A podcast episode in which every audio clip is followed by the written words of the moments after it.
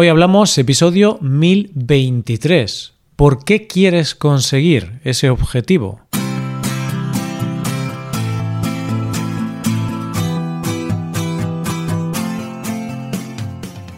Bienvenido a Hoy Hablamos, el podcast para aprender español cada día.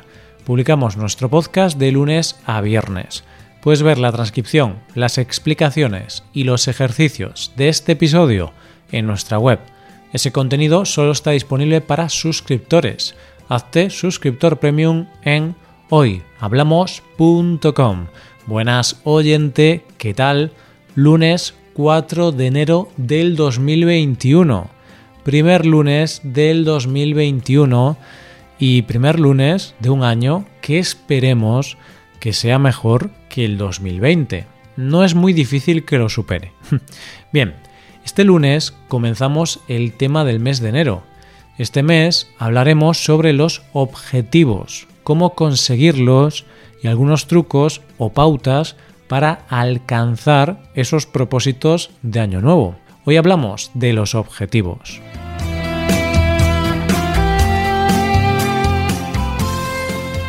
El 2020 ya es agua pasada.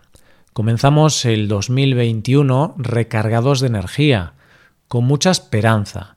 Y esa esperanza viene de la mano con querer conseguir cosas nuevas, con querer alcanzar nuevas metas, nuevos objetivos. El comienzo del año siempre es el momento de ponerse varios propósitos y ver qué cosas mejorar. Desde hace años, en Hoy Hablamos, siempre comenzamos el año hablando sobre propósitos, objetivos y nos gusta dar consejos sobre cómo alcanzar esos propósitos u objetivos. Yo soy bastante joven e inexperto todavía. Tengo 26 años y me queda mucho por aprender. Por eso, con cada año que pasa, aprendo cosas nuevas, alcanzo nuevos logros, pero también tengo nuevos fracasos, replanteo mis ideas, cambio de opinión, cosas que antes yo creía que eran correctas, ahora ya no me parecen tan correctas gracias a la nueva adquisición de conocimiento y a la experiencia mis pensamientos e ideas evolucionan. También, por supuesto, reafirmo algunas ideas y con el paso del tiempo estoy más seguro de algunas cosas. El 2020 fue un año muy raro para todos y para mí incluido. No cumplí ninguno de mis propósitos. Sí, oyente, ninguno. Por lo que en ese aspecto pues fue un fracaso total. Pero también es cierto que conforme avanzaba el año comenzaron a aparecer nuevos retos y he tenido que readaptarme a esa nueva realidad.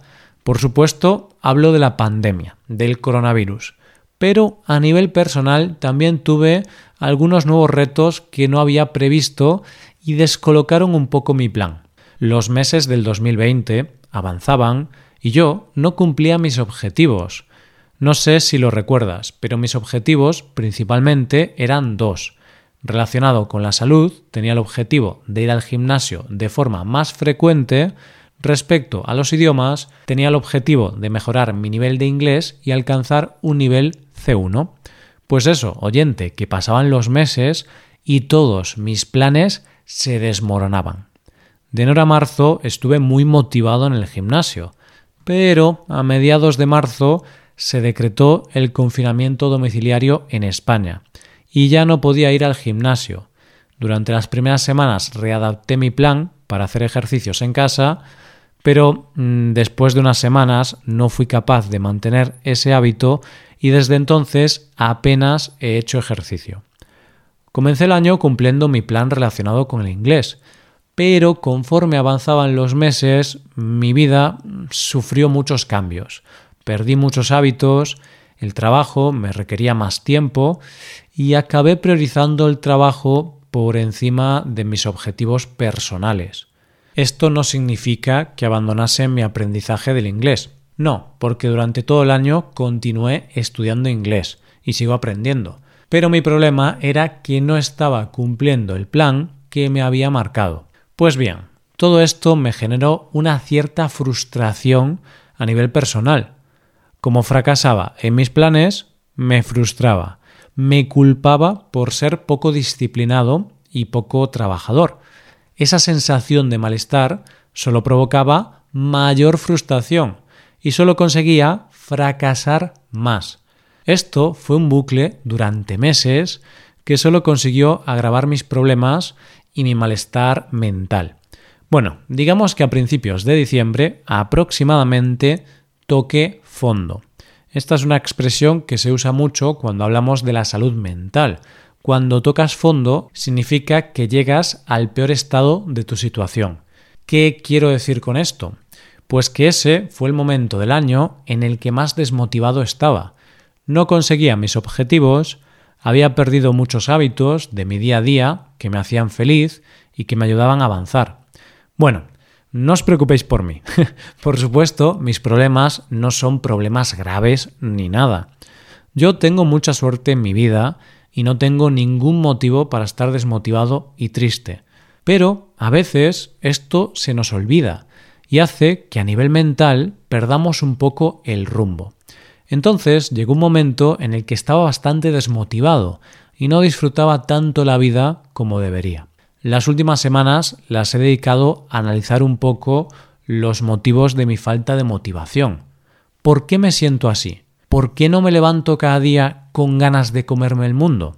Durante este proceso de introspección creo que he aprendido algunas cosas que puedo compartir con vosotros. Quizá mi aprendizaje sirva a otras personas que se encuentren en una situación similar. Primero, querido oyente, te recomiendo encarecidamente hacer un resumen de tu 2020. En ese resumen puedes escribir qué cosas hiciste durante el año, qué logros alcanzaste, qué fracasos tuviste, qué retos se presentaron en tu vida y cómo lograste superarlos o cómo esos retos lograron superarte a ti. Una vez escrito ese resumen, podrás ver un poco cómo fue el año y podrás analizar qué cosas te afectaron de forma positiva y qué cosas te afectaron de forma negativa. Ahora, si ya sabes lo que te generó positividad en tu vida y lo que te generó negatividad en tu vida, puedes empezar el 2021 trabajando en esos temas. ¿Hay cosas que te aportan felicidad o satisfacción en tu vida? Potencialas, priorízalas, trabaja más en ellas. ¿Tienes otras cosas en tu vida que te generan malestar, frustración, infelicidad o desmotivación? Piensa en cómo puedes eliminarlas de tu vida, reducirlas o reducir sus efectos. En mi caso personal, 2020 fue un año lleno de cambios. La pandemia mundial y el confinamiento me forzó a eliminar y cambiar muchos de mis hábitos. Además, en este contexto, Rebeca y yo nos fuimos a vivir juntos, aunque fue un poco raro porque comenzamos a vivir juntos durante el confinamiento de forma inesperada. También nos mudamos de casa a mediados del año e incluso hicimos una pequeña reforma en la casa en la que vivimos ahora. Adicionalmente, en el 2020 comencé un nuevo proyecto, Charlas Hispanas. Y además, este proyecto, hoy hablamos, requirió mucho más tiempo y más trabajo. Este contexto personal y profesional provocó cambios en mis hábitos, en mis rutinas, y algunos cambios fueron positivos, pero otros negativos. Por tanto, analicé todo esto un poco y encontré algunas cosas que me aportan negatividad. Por ejemplo, debido a estos cambios en mi vida, perdí el hábito de salir de casa. Suena chiste, pero había varios días en los que no salía de casa. Tenía mucho trabajo, cosas que hacer en casa, entonces al final podía pasar varios días sin salir. Mi casa era como una cárcel. Otra cosa negativa en mi vida es que mi organización en el trabajo empezó a ser más compleja, pues tenía más cosas que hacer y más tareas que completar, y no fui capaz de organizarme bien. Esto provocó que cada vez tenía peor organización, y esta mala organización me generaba mayor estrés. Tener mucho trabajo que hacer sumado a tener una mala organización en el trabajo, puede llevar al síndrome de burnout o síndrome del trabajador quemado, que se puede manifestar de diferentes formas. En mi caso, Tenía un agotamiento mental generalizado y desmotivación en la vida en general. Estos son algunos ejemplos personales. Tengo más cosas que quiero mejorar, pero no me da tiempo a contarlo todo. Después de detectar estos problemas, pensé en las posibles soluciones y acciones que debo tomar para solventar estos problemas. Salir de casa me ayuda a desconectar, despejar mi mente, estar más feliz. Entonces es un hábito que quiero volver a introducir en mi vida.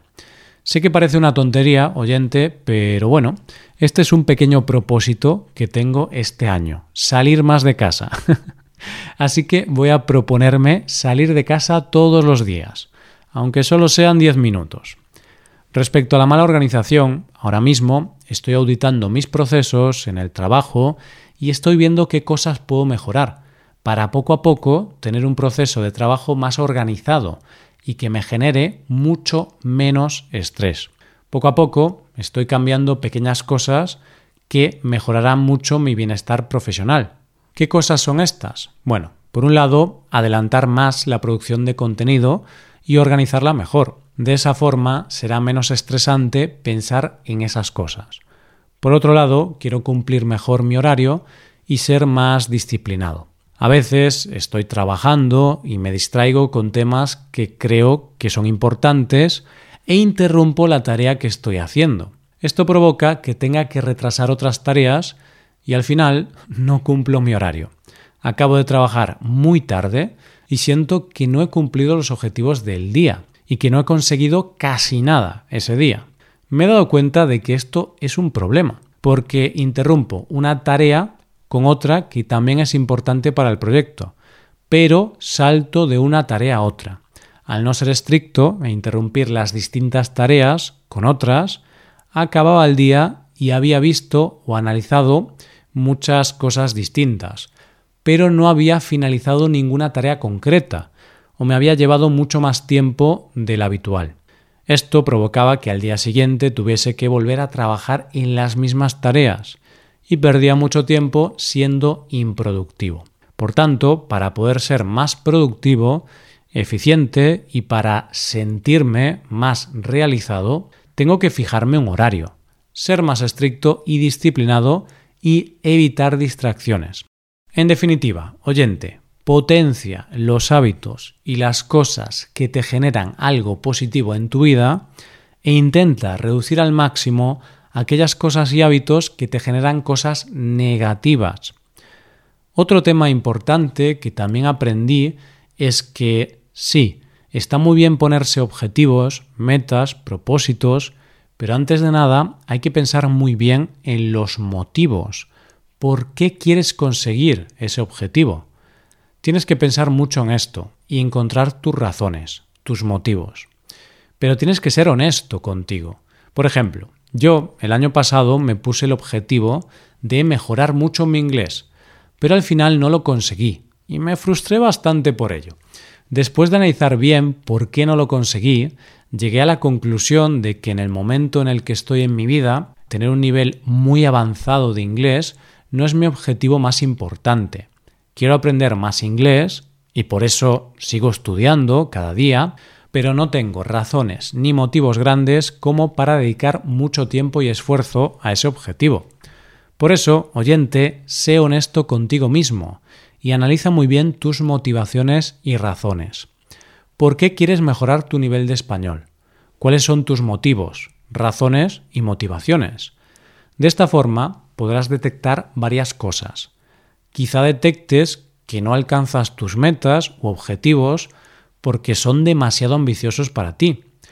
Pero, por lo contrario, también puedes detectar que estás dedicando poco tiempo o esfuerzo a cosas que realmente sí son importantes para ti. Si tienes un motivo muy grande para hacer algo y eres consciente de esas razones y motivos, tienes que tomar acción y comenzar a trabajar en ese nuevo objetivo puesto que de alguna forma tu cuerpo o mente te está pidiendo que trabajes hacia ese objetivo. Si realmente quieres mejorar mucho tu español, tienes grandes razones para hacerlo y disfrutas con esa lengua, pues tendrás que dedicarle más tiempo y esfuerzo. Por ejemplo, en mi caso, en los últimos meses he dedicado muy poco tiempo al ejercicio físico, pero esta situación no me representa. Yo tengo muchos motivos y razones para hacer ejercicio físico. Sé muy bien por qué quiero hacerlo. Me gusta hacer ejercicio. Me encuentro genial después de hacer ejercicio. Realmente quiero dedicar más tiempo y esfuerzo a eso. Pero por pereza, falta de organización y otros motivos, he dejado de hacer ejercicio.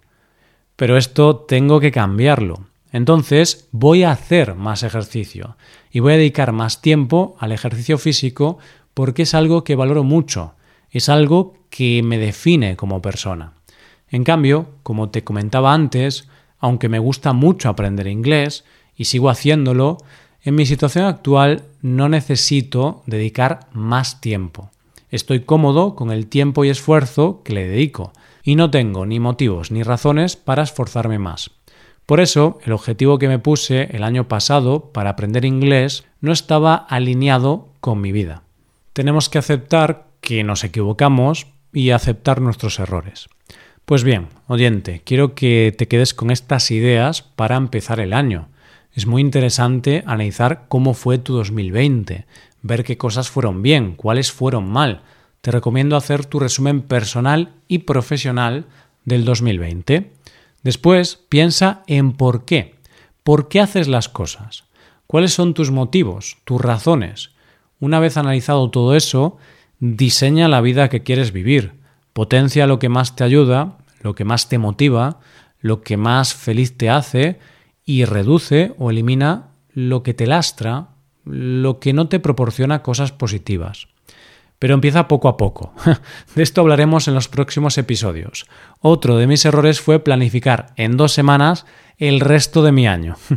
No, mejor empecemos poco a poco y conforme avanzamos, adaptamos y mejoramos nuestro plan. Por último, también es muy importante aceptar nuestros fracasos y no culparnos por no conseguir los objetivos. Culparnos y enfadarnos con nosotros mismos por no alcanzar nuestros objetivos solamente consigue una cosa, que nos desmotivemos y frustremos todavía más y que fracasemos todavía más. Así que, oyente, cuando fracases en algo, analiza por qué fracasaste. Piensa en qué pasos dar para no volver a repetir el mismo error. Pero no te culpes, no te enfades. Somos humanos, nos equivocamos, fracasamos, nos caemos, pero como somos humanos, también nos volvemos a levantar. Y aunque hayamos fracasado en el pasado, igualmente podemos triunfar en el futuro. Oyente, este ha sido un episodio bastante reflexivo y necesitaba contarte un poco todo esto que está en mi cabeza. Espero que con esto que hablamos hoy y con lo que comentaremos las próximas semanas, todos podamos empezar el año con buen pie y cumpliendo nuestros propósitos. Esto es todo. Espero que os haya gustado mucho el episodio y espero que haya sido de interés. Muchas gracias por escucharnos. Por último, te recuerdo que puedes hacerte suscriptor premium para ver la transcripción, los ejercicios y explicaciones de este episodio. Para ver ese contenido tienes que ser suscriptor. Hazte suscriptor premium en nuestra web hoyhablamos.com. Nos vemos mañana con un episodio de Cultura Española. Muchas gracias por todo. Pasa un buen día. Hasta mañana.